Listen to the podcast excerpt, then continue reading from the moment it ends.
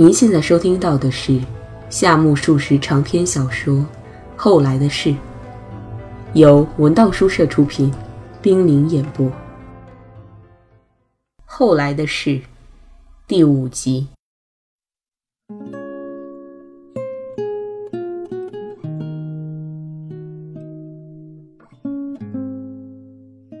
一本刚看完的薄薄的外文书摊开在写字桌上。戴柱支着两臂在出神，他的脑子完全被书中的最后情景占据了。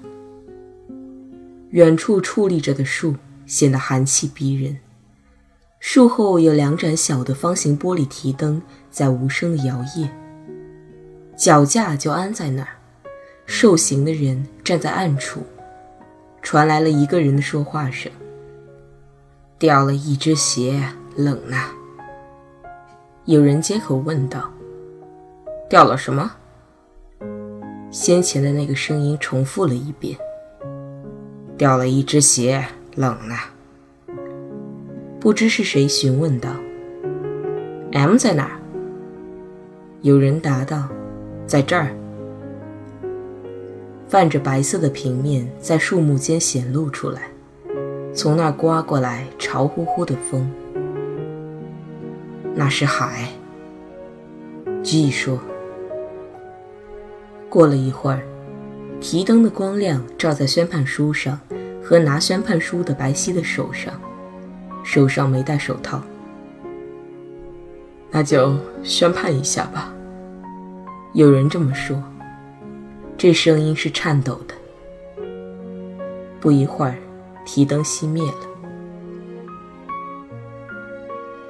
只剩一个人了。K 说着，叹了一口气。S 死了，W 死了，M 也死了，只剩下一个人了。旭日从海上升起，尸体被堆到一辆车子上运走了。拉长了的头颈，凸出来的眼珠。嘴唇上的血泡像绽开着的可怕的花朵，染湿了舌头。车子装着他们，由原路回去了。戴柱的脑海里不断重现安德烈夫的七个被绞死的人的最后场面，感到不寒而栗。当时他觉得最令人不安的问题就是：万一这种事临到自己头上，该怎么办呢？再三思之，无论如何不要死，因为被逼着去死，这是极为残酷的事。戴柱想象着自身处在生的欲望和死的压迫之间的情景，在其间流连忘返的苦闷，坐着一动不动，旋即就觉得整个脊背的皮肤，包括汗毛孔在内，异常刺痒，几乎无法忍受了。戴柱的父亲平时常对别人说起自己十七岁的时候杀死了一名武士，并为此而准备剖腹一死。据父亲说，他原本打算先替伯父当善后人，然后再求祖父替他当善后人。当然，父亲是真会这么干的。每当父亲讲起过去，戴柱非但不觉得父亲伟大，反而感到讨厌。要不就认为父亲在吹牛，戴柱觉得吹牛这一点倒是很像父亲的为人。不光是父亲，据说祖上也有过这样的故事：祖父年轻时学过剑术，当时同门学剑的某某人练就了一身好武艺，于是招人嫉妒。一天晚上，这某某人走小路回城里来时，在途中遭人杀害。当时祖父是第一个赶去的。只见他左手举着灯笼，右手拿着出鞘的刀，一边用刀抠抠尸体，一边说道：“举平，振作起来，伤势很轻嘛。”据说伯父在京都遇害前，有个蒙面人气势汹汹地闯进他的宿处，伯父从二楼的檐头跳下来，刚着地就被院子里的石头绊倒了，于是被人自上向下的猛砍，脸上顿时血肉模糊了。在伯父被杀害的十天之前，他身着雨披，打着挡雪的雨伞，脚蹬高尺木屐，深更半夜由四条胡同回三条胡同来。当他走至离宿处二百米左右的时候，只听得身后突然有人叫道：“长井直纪先生。”伯父没有回过头去，依然撑着雨伞走至宿处的大门口，便拉开格子门走进去。接着，他用力关上了格子门，由门内向外问道：“我就是长井直纪，你找我有什么事？”代柱每听到这种事，与其说精神为之振奋，倒不如说首先是感到可怕。他觉得胆量还没有因此而增大之前，一股血腥气倒好像先从鼻子里窜出来了。代柱有这样一个夙愿：如果死神要来临，希望发生在自己极端发作的那一瞬间。但是代柱绝不是那种容易发作的人，他时常会手发抖、脚哆嗦、声音颤动、心脏剧烈的猛跳，但他近来几乎不曾激动过。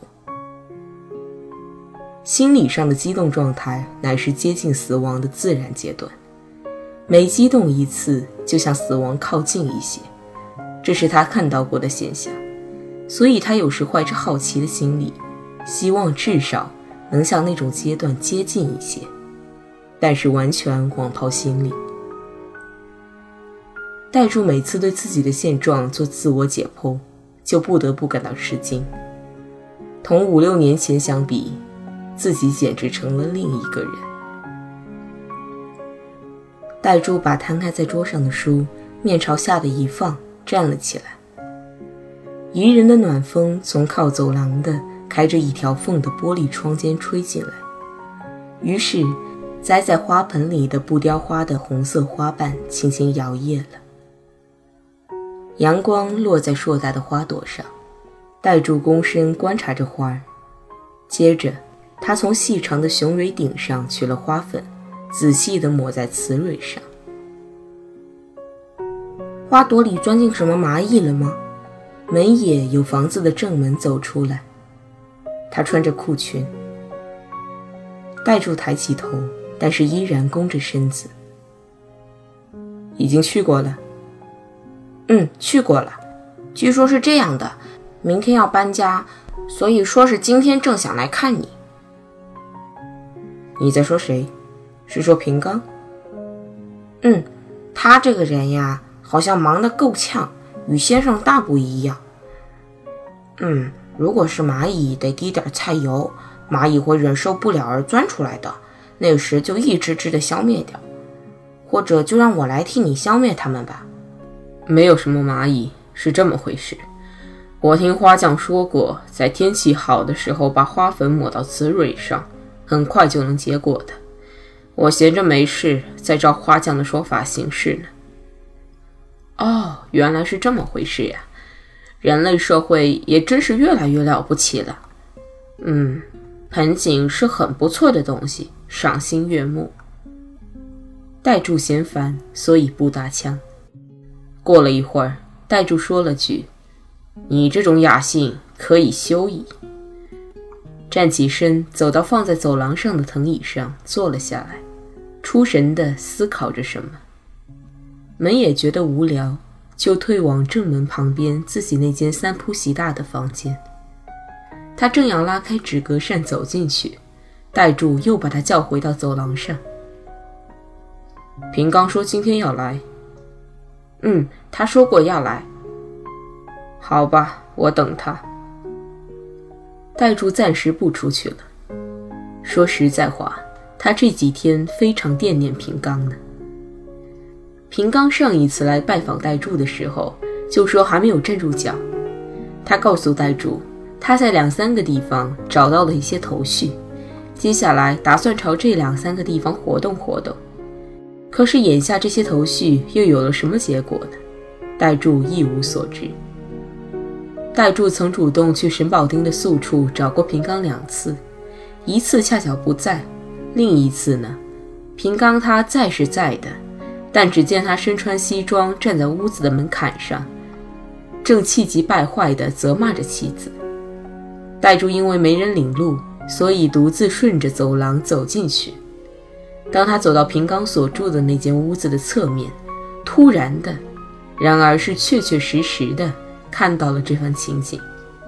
就在这个时候，平冈回了回头，见是戴柱，便说道：“哟，是你呀。”平冈的表情和神态没有一点愉快的表现。由屋里探出脸来的平冈的妻子看到戴柱后，白白的脸面唰的发红了。戴柱不禁觉得不便打扰，所以听到平冈勉强表示“哦，请进来坐”时，便答道：“不了，我也没什么事情，只是不知你近况如何，来看看罢了。你如果是准备外出，那就一起走吧。”代柱反客为主的。邀平冈朝门外走去。平冈这时候便向戴柱大叹苦经：“本想早日找个地方把家安顿下来，可是忙得够呛，根本没法如愿。有时就想先找个地方住下来吧，却又是没有什么空房间，或者是什么正在粉刷墙壁。”他说了很多，一直说到去乘电车而分手为止。戴柱听后颇为同情，便向平冈担保：“这样吧，房子的事就交给我家里的书童去办。眼下嘛，并不景气，所以应该有不少空房子的。”他说过这话，回家去了。接下来，就按照这一约定，由门野去物色房子。刚一出马，门野就找到了一处合适的房子。平冈夫妇俩在门野的陪同下去看了房子，基本满意。于是代住命门野再去落实一下，究竟租不租，一定要明确下来，因为要对房主负责。再说，如果不中意，还可以设法另外寻找。我说，你得先去把租房的事通知房主吧。嗯，我回来时弯了一下，告诉房主明天就搬过去。代柱坐在椅子上，心里想着重新在东京第二次安家的这对夫妇的未来。平冈与三年前在新桥同代柱分手时迥然不同了。平冈这几年的经历，就好比在处世的梯子上刚登了一两级便踩呲了一样。他没能登上高处，但总算是幸运，他并没受到那种引起世人注目的重创。不过他的精神嘛，实际上已经垮了。戴柱一见到平冈就有这种感觉了，但是看一看三年来自身的变化，戴柱不禁想到，那也许是自己的心情在对方身上产生了反响吧。然而想起后来那次到平冈的宿处去时，当时没进屋就同平冈一起外出，平冈的音容举止。简直历历在目，他使戴柱非回到起先得出的结论上去不可。当时，平冈的脸部中心出现了一种不寻常的表情。以前，哪怕受到飞沙走石的强烈刺激，他那眉与眉之间的皱褶仍显得那么无所畏惧。他对戴柱讲起话来，不论是什么内容，那腔调总是不慌不忙。而且带有恳切感。戴柱觉得，平冈的所作所为，就像一个肺功能不强的人气喘吁吁地在极苦的葛粉汤中浮游似的。怎么这样急不可耐？戴柱目送着平冈跳上电车，嘴里这么嘟囔。接着，戴柱想到了独自留在旅馆里的平冈的妻子。戴柱有机会遇见平冈的这位妻子时，从来不称嫂夫人，而总是三千代、三千代的以结婚之前的叫法称她的原名。戴柱送走平冈后往回走，却又学了回来。他想到旅馆里去找三千代交谈交谈，但是他又觉得不能去。戴柱停步再三思索，认为现在自己去找他，实在没有任何可指责的。不过他自感内疚，所以不去。戴柱想，拿出勇气来，当然可以去的。但是要代柱拿出这点勇气是颇痛苦的事，所以代柱回家了。然而回家后，他又感到心神无法安定，好像有什么地方不够满足似的。于是他又外出喝酒去了。代柱本来就是一个酒量很大的人，这天晚上他又喝得特别多。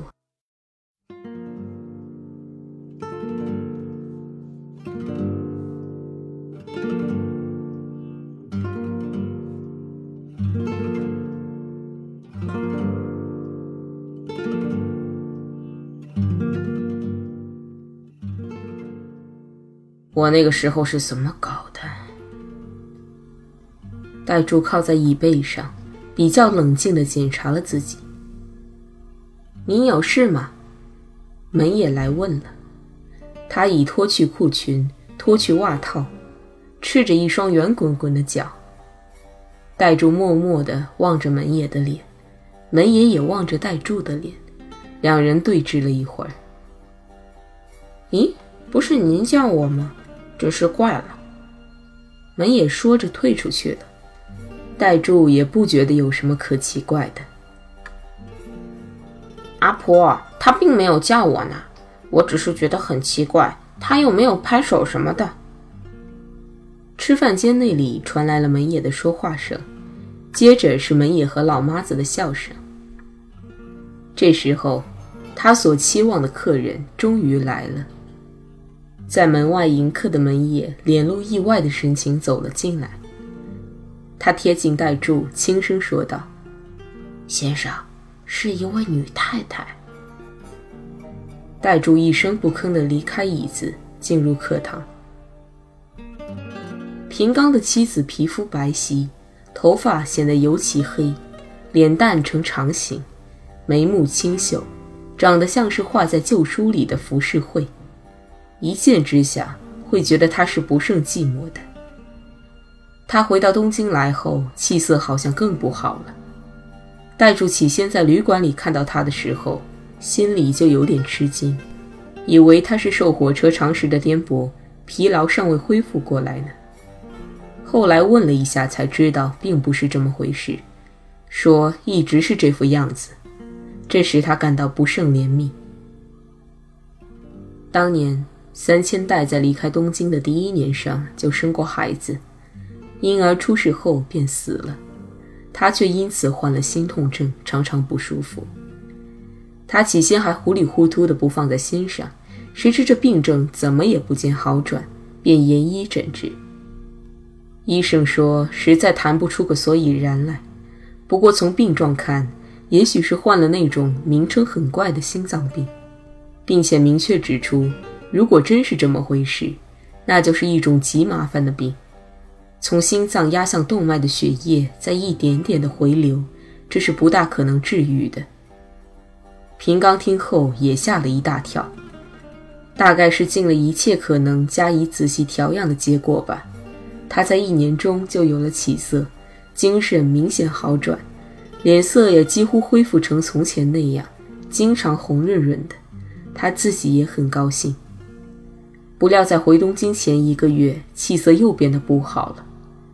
不过医生认为这次的病与心脏无涉，虽说心脏不十分强健，但绝没有进一步恶化。眼下绝对不能认为心脏瓣膜的功用出了什么问题。这些都是三千代直接告诉宗助的。当时宗助望着三千代的脸，心想。看来这大概还是由于有什么忧虑所致。三千代有一双典型的双眼皮，眼皮上的线条很漂亮的重叠着。他的眼睛修长，但是当他定睛注视着什么东西时，这双眼睛竟会显得异常的大。代柱认为这种现象的产生，乃是他那一对黑色眼球造成的。早在三千代没结婚之前，代柱就经常接触三千代的这副眼神，而且至今记忆犹新。如果他的脑海里一旦浮现出三千代的面容，那么在脸的轮廓还不曾完全形成之前，他这双润泽生韵的黑眼睛先呼之欲出了。三千代顺着走廊被引入课堂后，在戴柱面前坐了下来。他那美丽的手叠在一起，搁在膝部，两只手上都戴着戒指。上面那只手上戴着一只时髦的金戒指，精致的金框框里嵌着一颗硕大的珍珠。这是三年前戴柱为恭贺新婚送给他的。三千代抬起头来。戴柱一下子望见了那副眼神，眼睛不由得一眨。三千代对戴柱说：“在火车到达东京的第二天，本该同平刚一起来的，但是身体不舒服，所以没能来。后来又没有同他一起来的机会，便不曾出来。今天嘛，恰巧……”他说到这里，停顿了一会儿。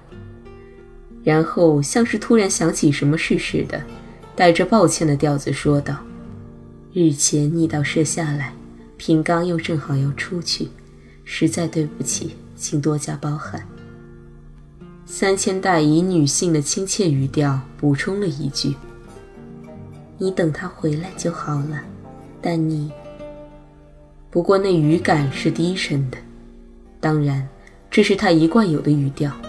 他反而使戴柱回想起往日的情景了，因为你们好像很忙呀。嗯，忙是很忙，然而，不是也还可以吗？你既来了，也太拘束了。戴柱这时候想询问一下夫妇俩究竟出了什么事，但是没有启口。如果是往常，戴柱凭着他同三千代的关系。完全可以半真半假地问道：“你挨克了吧？脸都发红了，做了什么不好的事情啊？”但是三千代的亲切语调，就像存心要当场加以遮掩似的，使代柱听了不胜怜悯，所以没有一点开玩笑的兴致。代柱点了一支烟，放到嘴上，把脑袋往椅背上一靠，不拘礼节地对三千代说。久违了，一起去吃饭吧。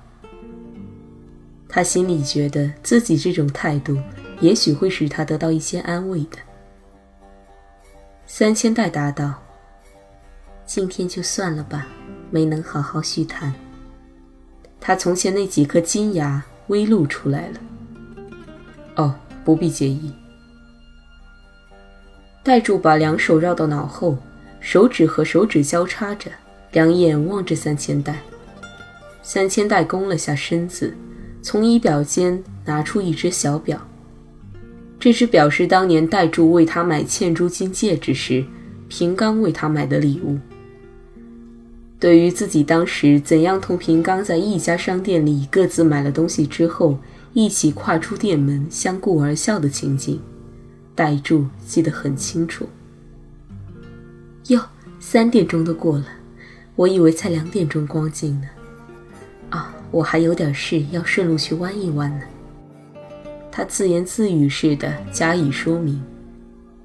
那么急吗？嗯，我想尽可能早点回去。戴柱把手由脑后放下来，弹去香烟上的烟灰。这三年来，你已经很习惯于繁琐的家务了，毫无办法。戴柱笑着这么说，但是语调里带着一些悲苦味儿。啊，对了，明天不是搬家吗？三千代的嗓音这时一下子变得生气勃勃了。代柱简直把搬家的事忘光了，现在被他那喜悦的腔调所感染，也就天真的紧追不放了。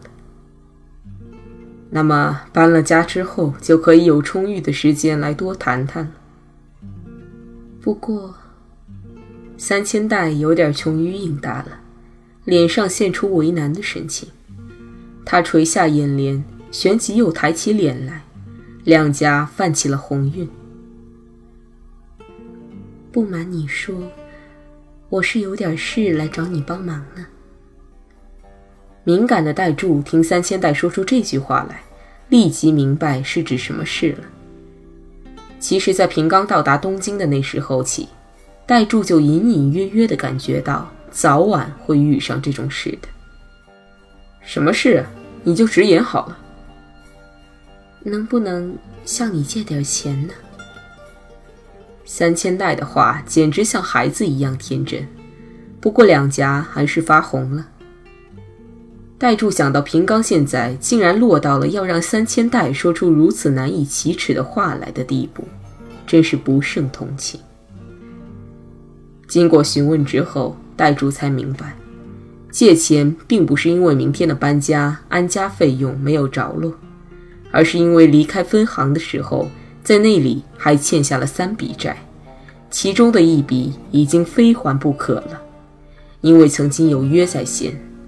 这笔债得到达东京后一个星期内务必还清，而且由于某种原因，他是不能像其他债务那样拖延一下的，所以平冈在到达东京后的第二天就不得安宁，而四处奔走，筹措这笔钱，但是一点没有苗头，于是事出无奈，平冈只好命三千代来求助于代助了。是向分行行长借的债吗？不是的，如果是借他的钱，什么时候归还都不碍事的。但是这笔债呀，不设法解决掉会引起麻烦的呢，因为它将影响我们在东京的活动。代柱心里想，原来是这么回事呀，便问要借多少钱，回答是五百元多一点。代柱心里在想，怎么要借这么些呀？然而他自己又一分钱也没有，代柱不禁感到，自己花钱虽然不受什么约束，而实质上是最受约束的人。嗯，要借这么多呀。所以我想到这事就心烦了，再加上我病了一场，真是祸不单行。其中还包括生病时花的钱了。那是不在其中的，要钱什么的，毕竟有限。三千代不想再披露更多的情况，代柱也没有勇气再追问下去。他望着三千代的苍白的脸色，心里对未来产生了漠然的不安。